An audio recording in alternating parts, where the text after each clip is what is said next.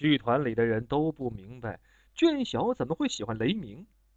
雷鸣的毛病太多了，大方面不说，仅仅是小节上的问题都让人生厌。比如抖腿，比如当众掏耳屎，比如吃饭吧嗒嘴，还有这家伙居然练健美，全身都是大疙瘩。前不久他还到省里比过赛，在台上走来走去，展示隆起的肌肉。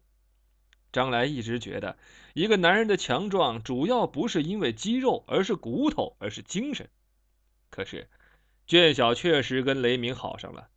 不过，他至今还没有跟卷小上过床。这只馋嘴的猫一直贼心不死。这天晚上，他又鬼鬼祟祟来到卷小的房子前。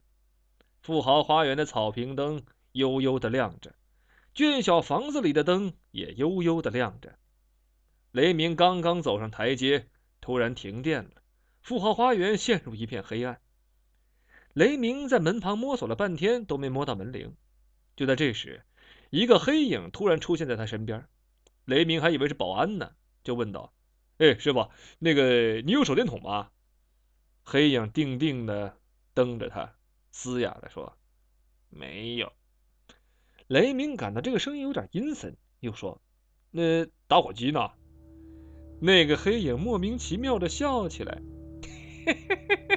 也没有。”雷鸣这时候渐渐看清，这个人头发很长，毛瑟瑟的。他故作轻松地说：“呃，这这这里很少停电吧？可能是。你你不是这儿的保安吗？不是。那那你是？我是跟你来的。